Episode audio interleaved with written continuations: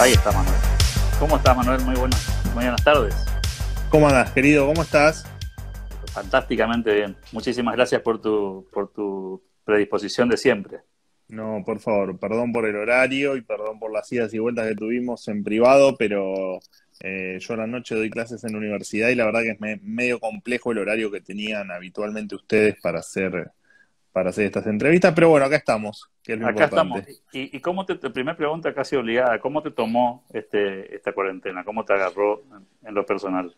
En lo personal me agarró volviendo del exterior, de justo venía de, Estados Unidos, así que eh, me topé con todo esto en un aislamiento, así que yo tengo 15 días más que, que todo el resto en, en cuarentena, así que bueno, los primeros 14 o 15 días aislado y y bueno, y después con la cuarentena, con lo que sufrimos todo el mundo, eh, yo con alguna, algún permiso como para a la radio, viste, estoy a la mañana en Radio Rivadavia, así que con algún permiso, pero bueno, voy y vengo, así que en lo personal me agarró medio sorpresivo, ya te digo, por, por haber vuelto de, de viaje y aparte, bueno, medio sin, sin saber bien qué era lo que, qué era lo que iba a pasar y qué era lo que estaba pasando, ¿no? Porque la verdad es que uno dice, en aquel momento, porque hay que, eh, hay que contextualizar 40 o 50 días atrás, claro, uno no, no, entendía bien que tenía que quedarse encerrado.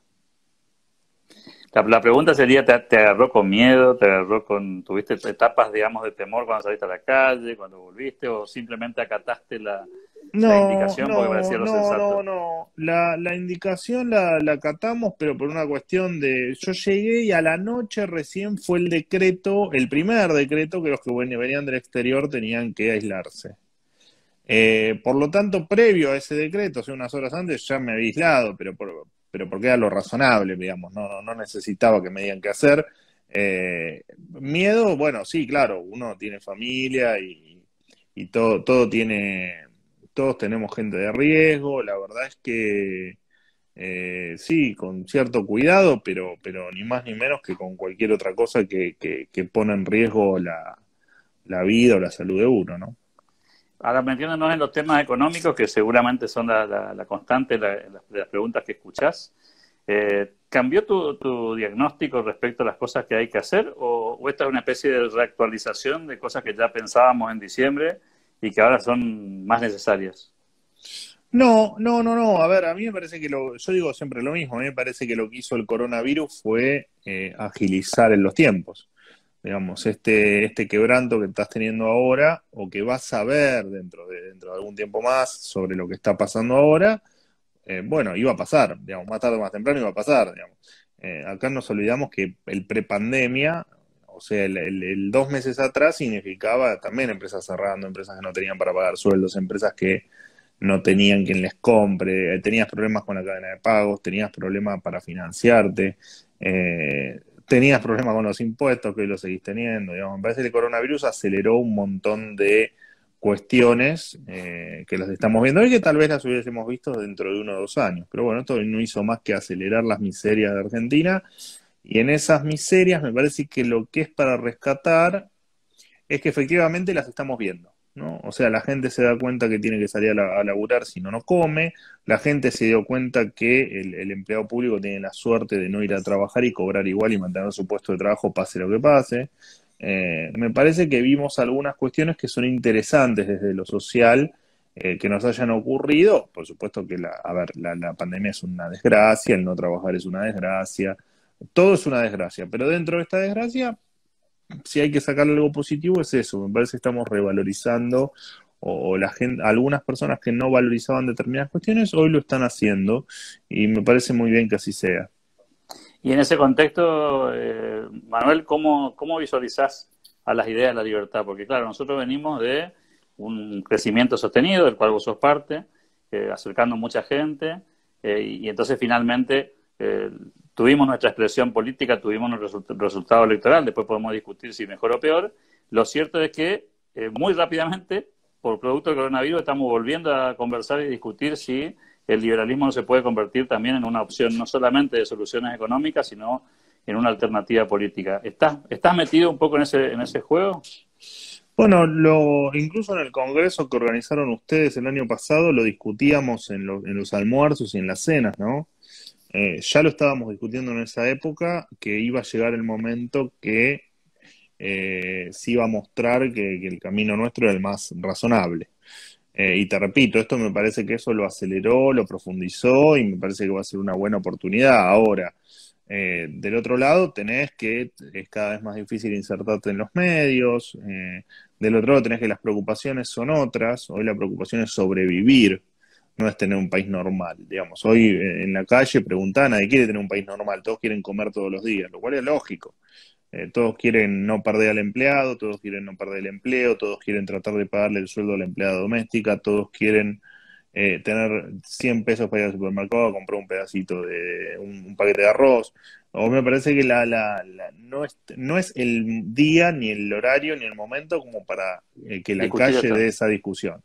Pero sí lo que me parece es que claramente el fracaso de eh, 70 años de, de, 80 años de, de, más o menos populismo eh, te da un resultado donde fíjate que ya estamos empezando a sospechar que nos tengan encerrados a propósito y no por una cuestión sanitaria. O sea, cuando entras en ese delirio social es porque evidentemente algo mal han hecho durante, durante un montón de décadas. Y, está bueno que lo discutamos, digamos, está bueno que lo discutamos y a tu pregunta, sí, yo creo que, que a, ver, a ver, a mí me preguntan, bueno, ¿de esto saldrá algo bueno? Bueno, yo creo que lo que va a salir bueno, aparte de lo que te dije, que es que mucha gente está visualizando cosas que antes no visualizaba, es que ahora sí me parece que no, en algunas cosas no va a quedar otra que empezar a toquetear algo. Que bien no sé qué es lo que van a querer toquetear, pero algo van a tener que toquetear, digamos. Eh, esto no, no. Vos pensás que llegamos al extremo de lo que nosotros veníamos, eh, veníamos diciendo que no podía pasar. O sea, estamos en el extremo de de presión impositiva e inventando nuevos impuestos, porque ahora le queremos poner un impuesto a Netflix o le queremos subir el impuesto al campo. Veníamos avisando sobre la emisión monetaria y sobre los problemas que tiene la moneda argentina desde hace un montón de años, y ahora está en el extremo, digamos, están dándole la maquinita 24 por 7. Eh, me parece que ahora se, nuestros, nuestros ejemplos o nuestros contraejemplos están en el extremo, ¿no? Y eso también está bueno que pase, no tanto, te repito, para la gente, porque para la gente esto va a ser una tragedia.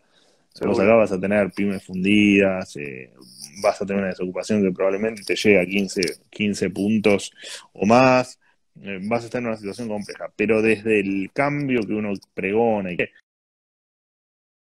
esto probablemente sería que hagan que se nos siga escuchando Mira, ya soy poco pretencioso, ¿no? Que se nos siga escuchando. Eh, si de ahí podemos avanzar más, bueno, mejor todavía, ¿no? Y en ese, y en ese sentido, eh, Manuel, eh, te, empezaron, siempre sos la persona que en las redes sociales está opinando sobre las cosas casi bizarras que nos pasan a veces a los argentinos, ¿no? Y hace comparaciones muy interesantes. Ah, ¿Te imaginaste tener tanta letra en el medio de la cuarentena? Digo, porque eh, cuando uno pensaba que ya estaban superadas las posibilidades de hacer cosas extrañas, eh, bueno, hoy estamos discutiendo, bueno, qué día se puede salir a caminar y si te toca el par o el impar este, para, hacer un trámite o no, digamos, digo, te, seguís encontrando con esta Argentina bizarra, llena de, cosas insólitas, fuera de, sintonía del mundo. Sí, no, no necesariamente por la cuarentena, ¿no? Ya me los encontraba antes. Ah, eh, sí, sí. Uno, uno piensa que la, lo bizarro es un, un, episodio aislado. En Argentina, la verdad es que si hay algo que tenemos los, los comunicadores o los opinólogos o los o lo, a veces para degradarlo a uno le dicen Twitter o, Instagramero. Eh, es precisamente que todos los días tenés 20 episodios bizarros donde tenés desde un tipo pegándose con otro para conseguir un cigarrillo porque hay desabastecimiento hasta eh, cuatro personas bailando con un chancho, con la musiquita de los negros, con, de los negros, con los em, con los muertos a UPA, hasta eh, los diputados eh, declarando cualquier estupidez, los presos saliendo de la cárcel. Eh, la verdad que es, sí, es bizarro esto, no hay otra definición. Es increíble que todavía estemos vivos y que todavía tengamos un país con cierto, dentro del desorden, con cierto, cierto orden, ¿no? Eh, esto es lo más bizarro que hay en el mundo. O sea, vos pensás, recién me pasó un episodio bárbaro, estoy problema con Coto desde hace 10 días, ¿viste? Que va el pedido que viene, me entregan todo mal, ya me cobraron, por supuesto, no importa. Eh, y hice 25 mil reclamos. Ahora, reclamé, por, mandé un tweet y a los dos minutos se pusieron en contacto conmigo. O sea, este país es todo bizarro. ¿Qué querés que te diga? No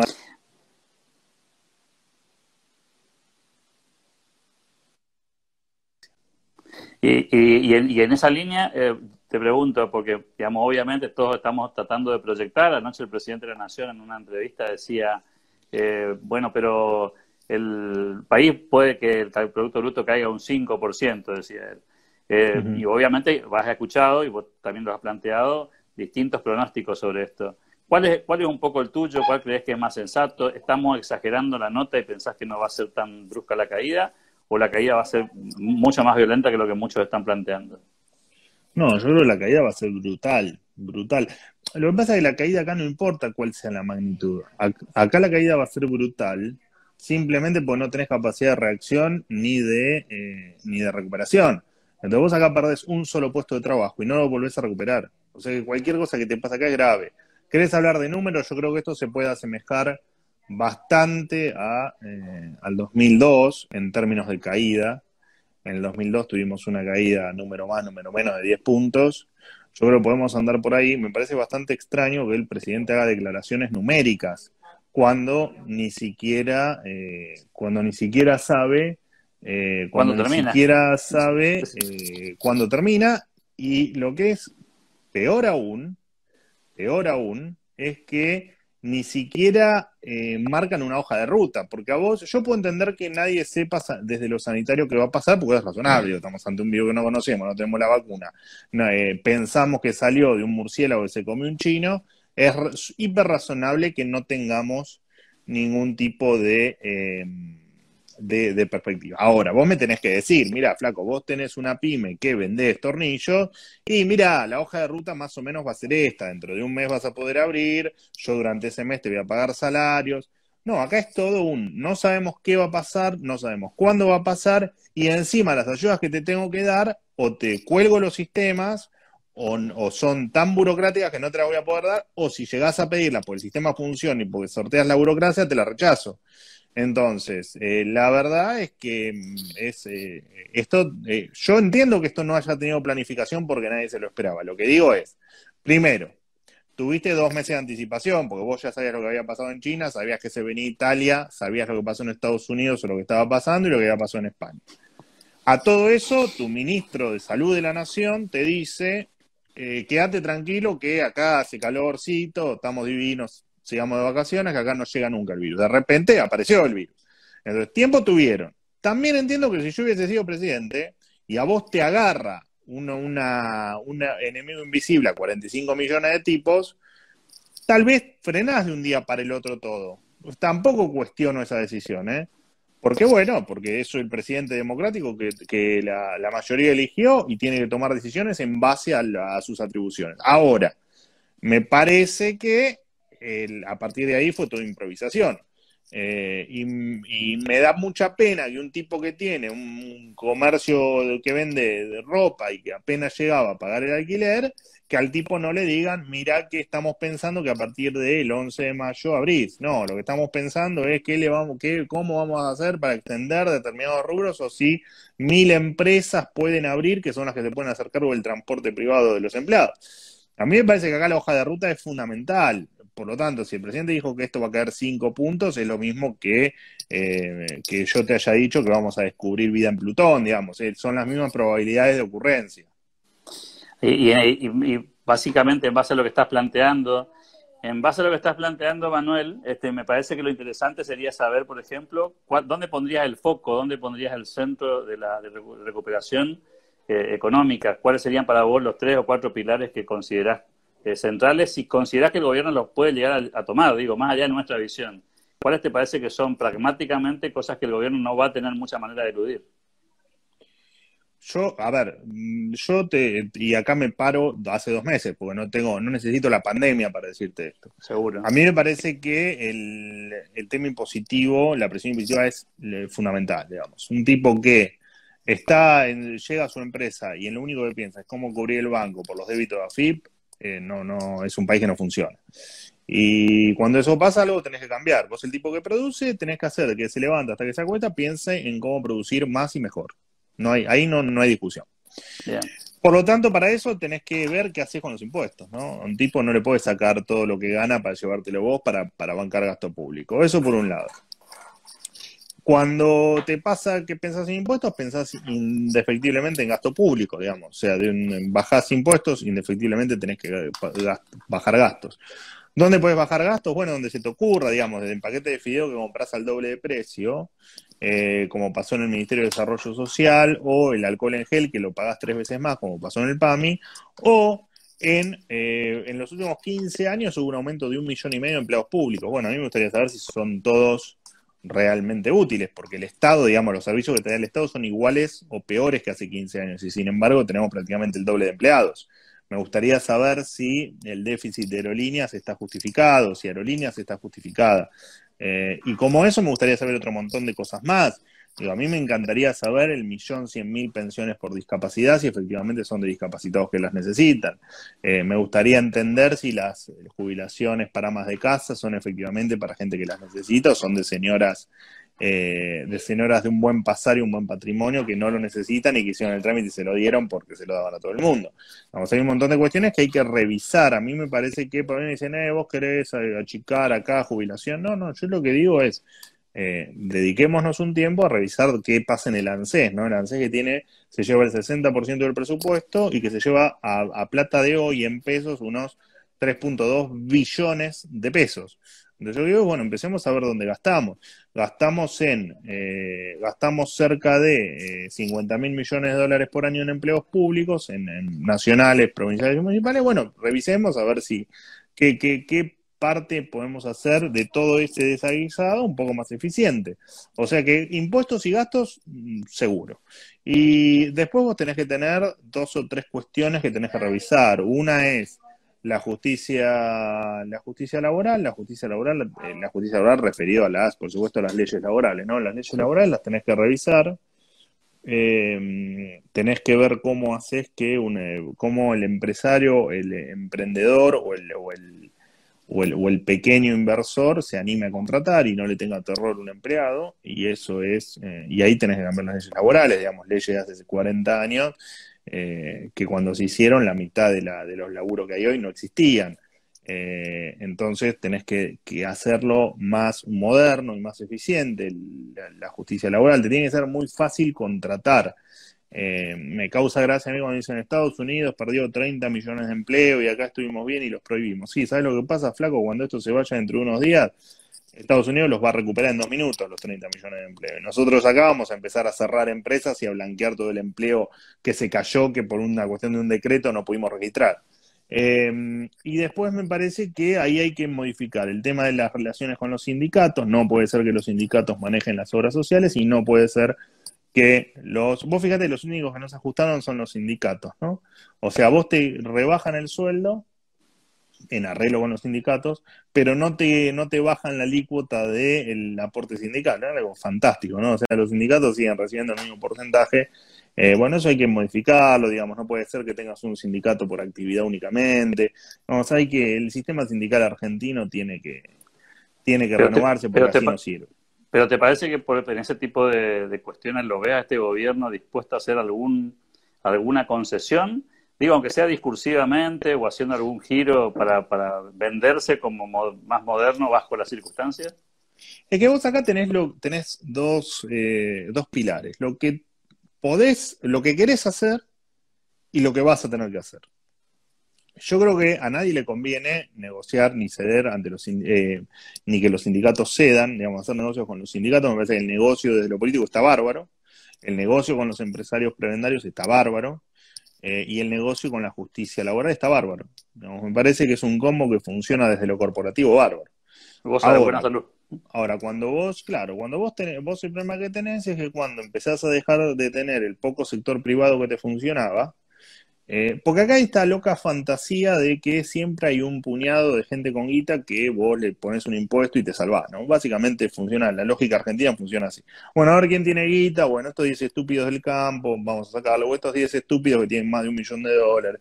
Vamos, le ponemos, le inventamos un impuesto ridículo, anticonstitucional y qué sé yo, y nos hacemos un poco de guita. Bueno, eso se terminó, porque vos hoy en el, estás en el tope de, de lo, en, lo peor de tu curva del AFER, o sea, en lo peor de, recaudación versus presión impositiva, entonces vos ya el, esquilmar al sector privado no lo puedes esquilmar más, o sea, si lo seguís esquilmando lo fundís. O sea que desde lo ideológico es un camino poco viable, ¿cierto? Que quiera hacer Venezuela o que quiera hacer Cuba, el seguir apretando al sector privado no podés. Acá no es una cuestión de qué querés, sino es una cuestión de qué podés. Eh, y como ya el sector privado no lo puedes apretar más porque te queda poco, porque ya los quilmaste, porque el sector privado ya es pobre y por, todo lo que ya sabemos, que 8 millones de giles mantienen a otros, eh, a otros 20 millones de piolas, en ese combo, bueno, eh, va a ser medio limitado este, esta, épica, esta épica kirchnerista de eh, los ricos son los malos, los empresarios son los malos, los bancos son los malos y los acreedores son los malos. A mí me parece que eso no va a tener mucho margen y espero, no sé si me estoy confundiendo mi expresión de deseo con lo que realmente va a pasar. Pero acá si no enfocás a los pocos que quedaron en pie en el sector privado y un montón de chicos, de pibes, de jóvenes, de gente de 50 que tienen ideas, que tienen emprendimientos y que quieren probar algo nuevo, con cero impuestos y con una regulación laboral extremadamente flexible, y esto no va a caminar. Por más que quieran, no va a caminar. Ahora, si querés ser Venezuela, bueno, sí, puede ser que lo hagan, no lo sé. O sea, yo no sé qué van a hacer. Yo lo que te digo es, mira, si yo fuese, tuviese la desgracia de tener en mi cabeza el Gen K y hoy estaría gobernando, entendería que mucho margen para hacer las estupideces que hago siempre no tengo. Y no te olvides que el, esta gente siempre que gobernó o siempre que pregonó el populismo, siempre tuvo plata. Y hoy eso tampoco está. Entonces, hoy está en un terreno medio desconocido. Fíjate que eh, se medio que se enamoraron de la cuarentena, porque le subió un poco la imagen positiva, porque en el Alberto versus Cristina ganaba Alberto, en esta cuarentena y ahora se dieron cuenta que ya no pueden aguantar más porque la gente necesita morfar y tiene que salir a la calle. Entonces, una cosa es lo que quieran hacer y otra cosa es lo que puedan hacer. Bueno, en esa lucha yo creo que vamos a andar. Espero que esto no termine mal y espero que yo esté acertado y no equivocado y que estos tipos eh, traten de radicalizar más esta lucha contra el sector privado y que entiendan de una buena vez que el sector privado los mantiene a ellos, ¿no? Un par, un par de preguntas específicas de lo, de lo, economía, de lo económico. Eh, en términos de inflación, tenemos un horizonte claramente más inflacionario que el que teníamos al arranque del 2020. Y palabras como dolarización, convertibilidad o cosas por el estilo, ni bien arrancó la presidencia de Alberto, parecían eh, absolutamente descabelladas. ¿Crees que siguen siendo descabelladas? ¿Crees que van a ir por el camino de mantener el peso con este formato que conocemos ahora? ¿O pensás que forzado por la circunstancia o hasta aprovechando el envión? Se pueden animar algunos alguno de estos caminos u otros que vos consideres que puedan ser pertinentes para, para tratar de aprovechar el cimbronazo y hacer un combate inflacionario? Mira, yo creo que el peso está desaparecido. Eso está desaparecido desde, desde hace un tiempo. Eh, discutir acá si salvamos el peso, el peso está muerto, ya está. Eh, ahora, de ahí a vos hacer una dolarización o una... Vos sabés lo que tendrías que hacer, el ideal sería no dolarizar, digamos, hacer una que, la gente sea libre para usar la moneda que quiere y contratar en la moneda que quiera y pagar y cobrar en la moneda que quiera. Ahora, vos para hacer eso, primero que necesitas un sistema, eh, hasta te diría desde lo tecnológico, mucho más avanzado que el que tenés, pero al margen de eso, eh, vos lo que necesitas es, primero, antes de, eh, antes de dolarizar o de la convertibilidad o de la convertibilidad con canasta de monedas o de liberalizar el uso de monedas, es arreglar todos los desequilibrios que tenés. Vos imaginate que acá donde tenés un Estado con el 5, 6, 7 puntos de déficit fiscal, eh, y te vas a los caños en dos minutos, no importa si dolarizás o si metes el dólar australiano, no te importa mucho lo que hagas, eso no funciona. Acá hasta que no arreglas el Estado y haces un Estado que sea chico, pagable y sin déficit, todo lo demás es, eh, es medio una fantasía. Eh, acá lo que, lo que vos tenés que hacer es, ahí dicen en los comentarios moneda libre. Sí, sería lo ideal la moneda libre. El tema es que eh, hoy el Estado no... Y aparte vos tenés un problema de confianza acá. Porque vamos a suponer que esté todo solucionado, y yo te diga, mira, mañana dolarizamos, ¿no? Y efectivamente lo hacemos. ¿Es suficiente para generar confianza, para que el que tenga dólares debajo del colchón lo saque? Porque no te olvides que nosotros ya tuvimos convertibilidad y la hicimos pelota en dos minutos. Digamos, faltaron 257 tipos que levanten la mano en la Cámara de Diputados como para, y, y 72 senadores como para voltearla. Eh, y un día tuvimos, no, no, no podíamos emitir, pero un día tenías 15 provincias emitiendo cuasimonedas. Entonces, eh, la dolarización acá, se puede la acá no te garantiza confianza, porque al otro día te viene un populacho y te mete, te mete, agarra la máquina de la moneda y te dice a partir de ahora esto se terminó. Entonces, para generar la confianza que requiere el, una, un cambio de moneda o que, que tengamos una moneda fuerte, son otro montón de cambios eh, de la mano de la confianza que te lo da planes económicos creíbles, un Estado creíble, políticos creíbles, que son todas variables que hoy no tenemos.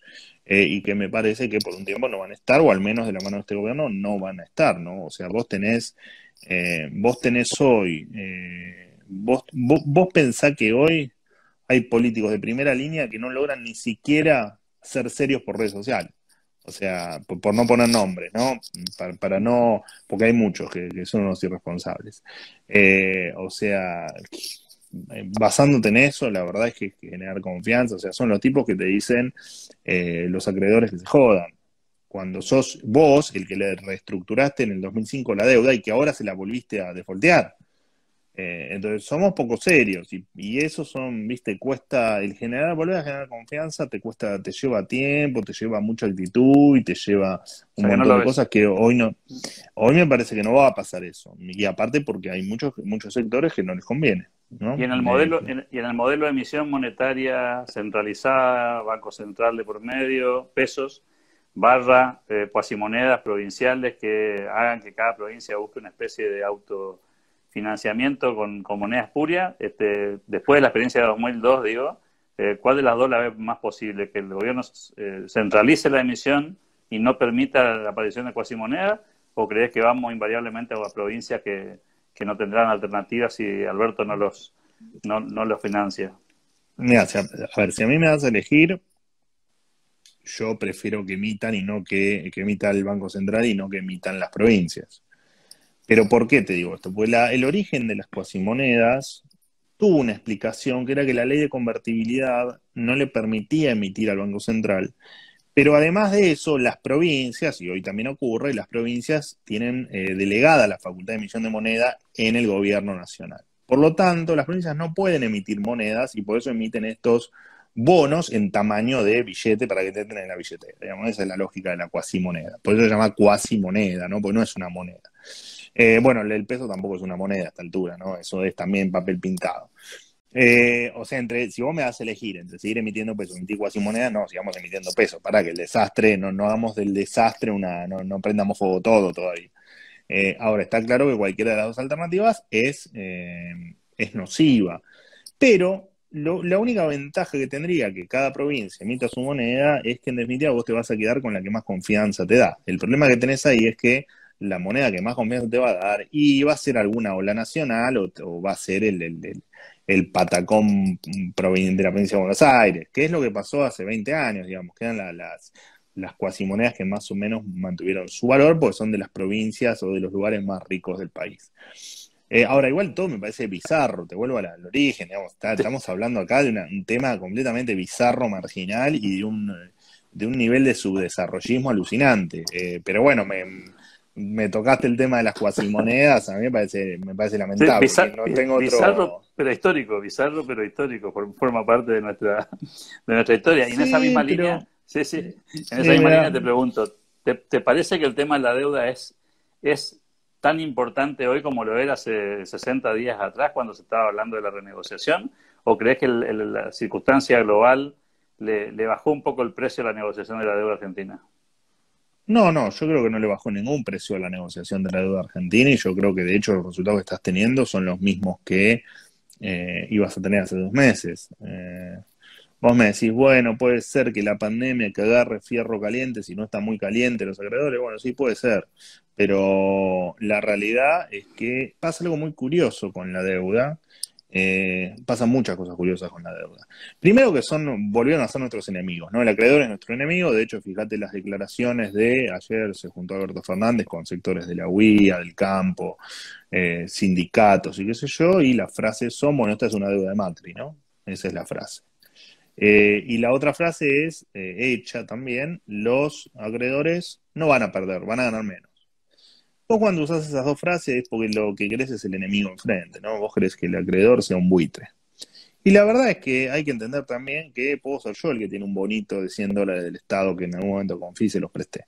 Por supuesto que después esos bonos los fueron comprando grandes fondos de inversión, eh, pero las deudas hay que pagarlas, muchachos. Porque aparte, eh, nosotros vamos por el quinto, eh, por el quinto default nacional, pero aparte tenemos default provinciales nosotros.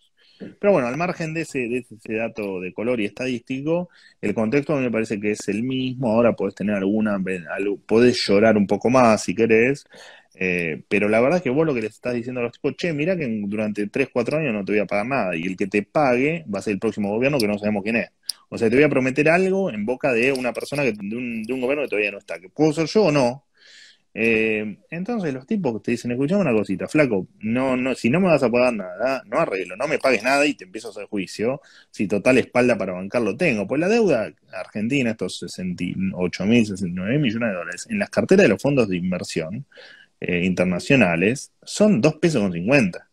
Eh, y los tipos saben que encima en el juzgado con Lorena Prietka, que es la, sucesora de, del famoso Tomás Griesa, saben que lo ganan. Acá es una cuestión de tiempos y de, ver cuánto vale esa guita a hoy si el, si el gobierno se pone, se pone en un plan de pago coherente. Ahora, el no pagar, el no decir quién lo va a pagar y el no decir cómo lo vas a pagar, eh, vos imaginate que vos vayas a, vos imaginate que yo te deba guita a vos, te la pague todos los meses y un mes no te puedo pagar y te vaya a decir, Alberto, mira, no te puedo pagar este mes. Y vos me vas a decir, bueno, no hay problema, ¿cómo me vas a pagar? Y yo te digo, no sé, ¿y cuándo me vas a pagar?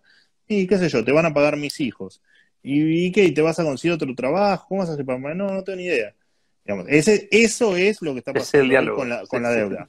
A ver, si vos me decís está bien, bueno, qué sé yo, habrás evaluado, tendrás, no, se te habrá corrido el coágulo, no sé qué te pasó y me, me aceptarás el, en la renegociación. Ahora está claro que las condiciones no están dadas, aunque sea los tipos tirales un, tirale dos caramelos sus hoy, tirale dos caramelos sus el año que viene y otros dos el otro año. O sea, vas a tener que buscar alguna vuelta. Ahora, desde lo político fueron muy duros, desde lo político los tipos dijeron, esta, esta propuesta no se corre, nosotros no nos corremos acá o no podemos pagar un dólar más. Por lo tanto, acá te pueden pasar dos cosas, que la intransigencia haga que se mantengan en esta postura y vayamos al default, y lo otro que te puede pasar es que después arreglen cualquier otra cosa y que a, la política interna digan, ay, era la, era nuestra arma secreta, ¿no? Era, era, era que todos estén confundidos y de repente arreglamos. Bueno, eso, qué sé yo, los argentinos somos eh, proclives a hacer cualquier tipo de estupidez. Ahora, lo cierto es que es fantástico porque cuando los tipos hacen la propuesta, no me quiero extender mucho para no aburrir, pero cuando los tipos hacen la propuesta Guzmán, su equipo, Alberto Fernández, ya ni sé quién la escribió, después de cinco meses de pensarla, ¿no? Porque los tipos sabían que iban a ganar en agosto del año pasado. O sea, hace cinco o seis meses que estuvieron pensando la propuesta, no solo que no dan, no dan ningún tipo de indicio, sino que encima te dicen, ah, mirá que yo, pues vos para pagar una deuda, ¿cómo se tenés que tener superávit futuro? No tenés otra alternativa. Los tipos te dicen, mirá que yo el gasto no lo toco, ¿eh? Yo los planes sociales no los toco, yo el gasto en el Estado no lo toco, y esta, fue tan bizarra la presentación que una de las filminas del famoso PowerPoint te comparaba lo que le, sacábamos a los acreedores, lo que equivalía en respiradores y planes sociales y jubilaciones.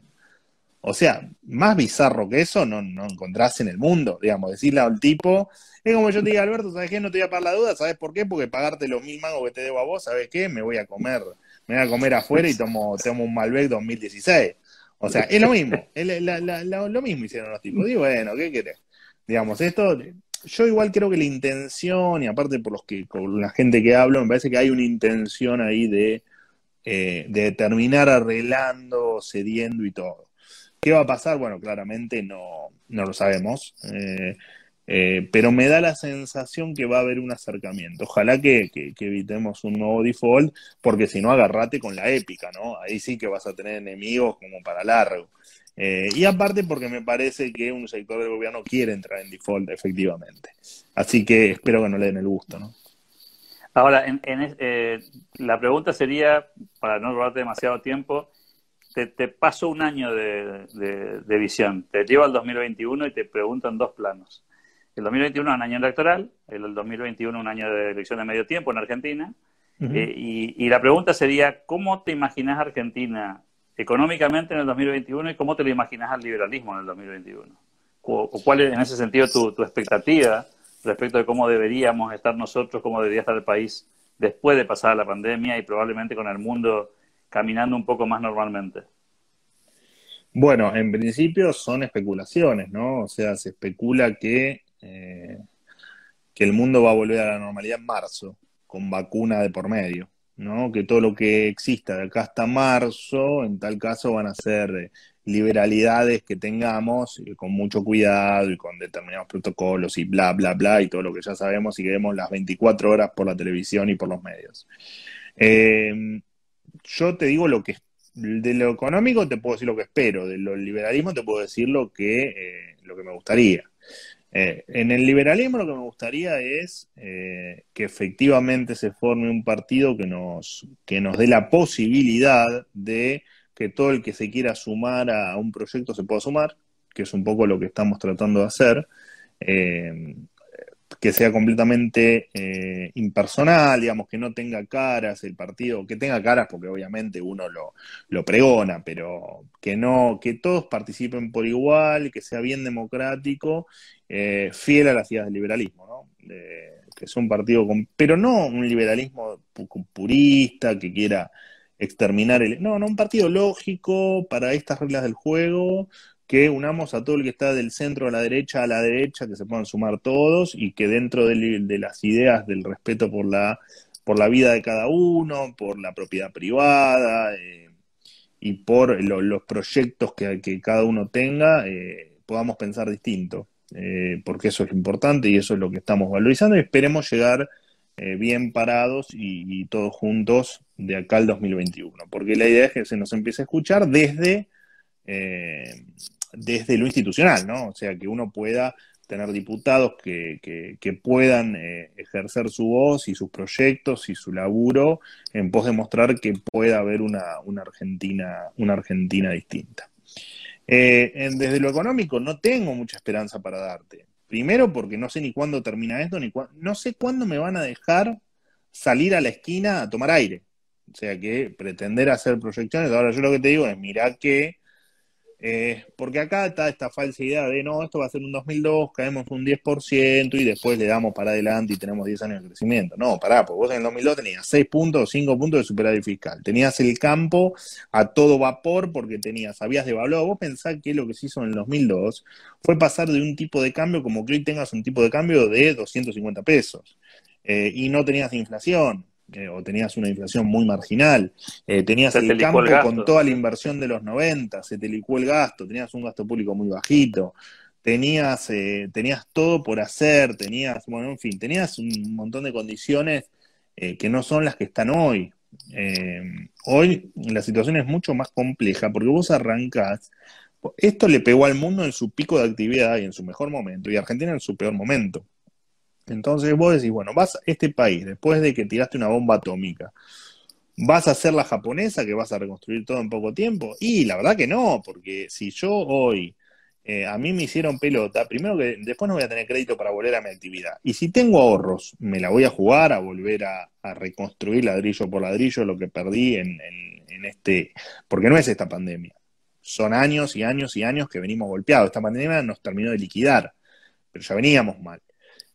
Yo creo que vamos a tener este año, por supuesto que vas a tener, veremos si está entre lo que dice el presidente y lo que te digo yo, entre 5 y 10 puntos la caída, y el año que viene yo creo que si acá va a depender de las cosas, de la pericia que tengas para hacer las cosas. Si seguís en, esta, en este juego de pensar que este país venía bien y que una pena la pandemia, porque si no nos iba bárbaro, vas a tener un año nefasto.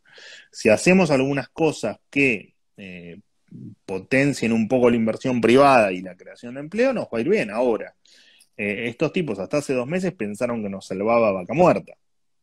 Hoy tenés el, barril de petróleo. O sea, hoy un barril de petróleo, un barril de petróleo, son cinco paquetes de cigarrillos, digamos. O sea, para que la gente entienda.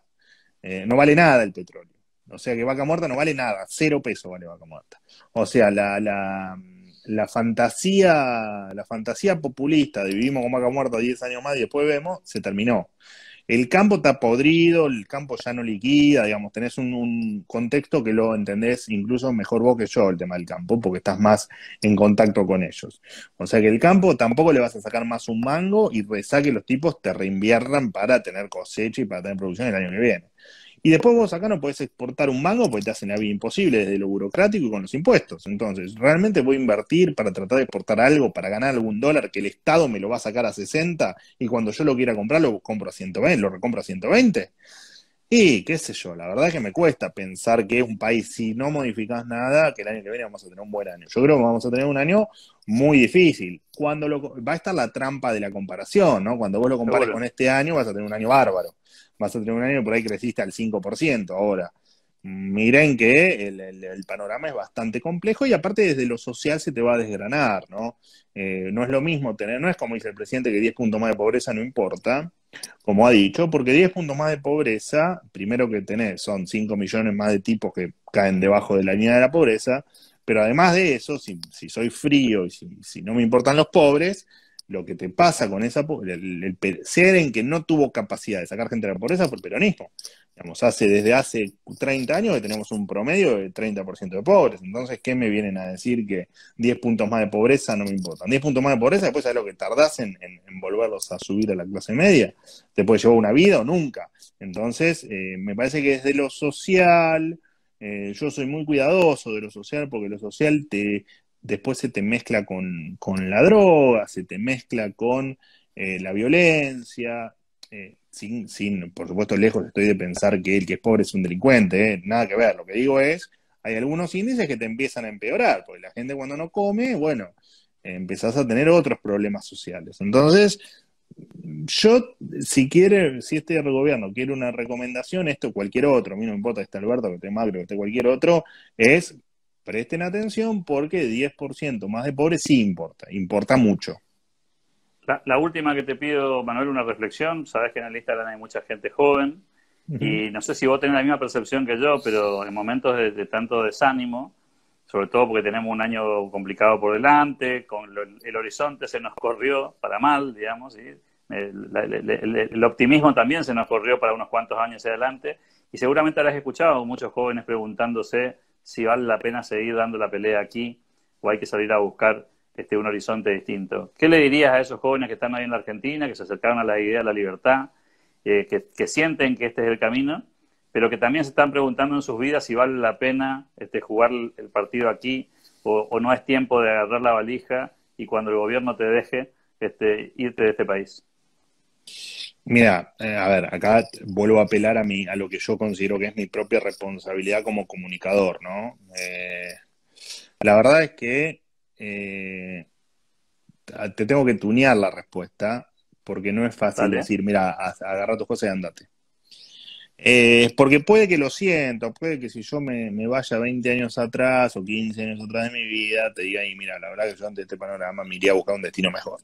La realidad es que la única forma de salvar esto es con la gente que labura, con la gente que tiene alguna expectativa y con la gente que quiere cambiar algo. Digamos, si te vas, no, seguro que no vamos a cambiar nada. Entonces, si vos lo que querés es que esto cambie, quédate, quédate, unite, empujá, eh, metete en el partido que estamos armando nosotros o en cualquier otro partido que defienda las ideas de la libertad, pero eh, quédate y trata de cambiar esto porque eh, donde se van los la idea de ellos es que se vayan los buenos y los que laburan y que todo quede para ellos. Entonces, eh, la mejor forma de luchar contra esto es quedarse. Ahora, el que se va, quiero que sepa que es eh, inmensamente entendible y que, eh, y que es razonable intentar buscar un destino mejor en otro lado, que Argentina hoy te maltrata, hoy Argentina te educa mal y poco, te da mala y poca seguridad, te da mala y poca salud, Entonces, si querés buscar un camino mejor, estás no solo en todo tu derecho, sino que lo veo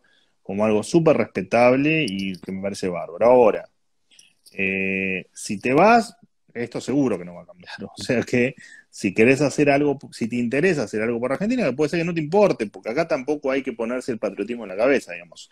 Eh, si, si te importa algo, y quédate porque la verdad es que te necesitamos, porque los imprescindibles no somos los que tenemos un microfonito adelante.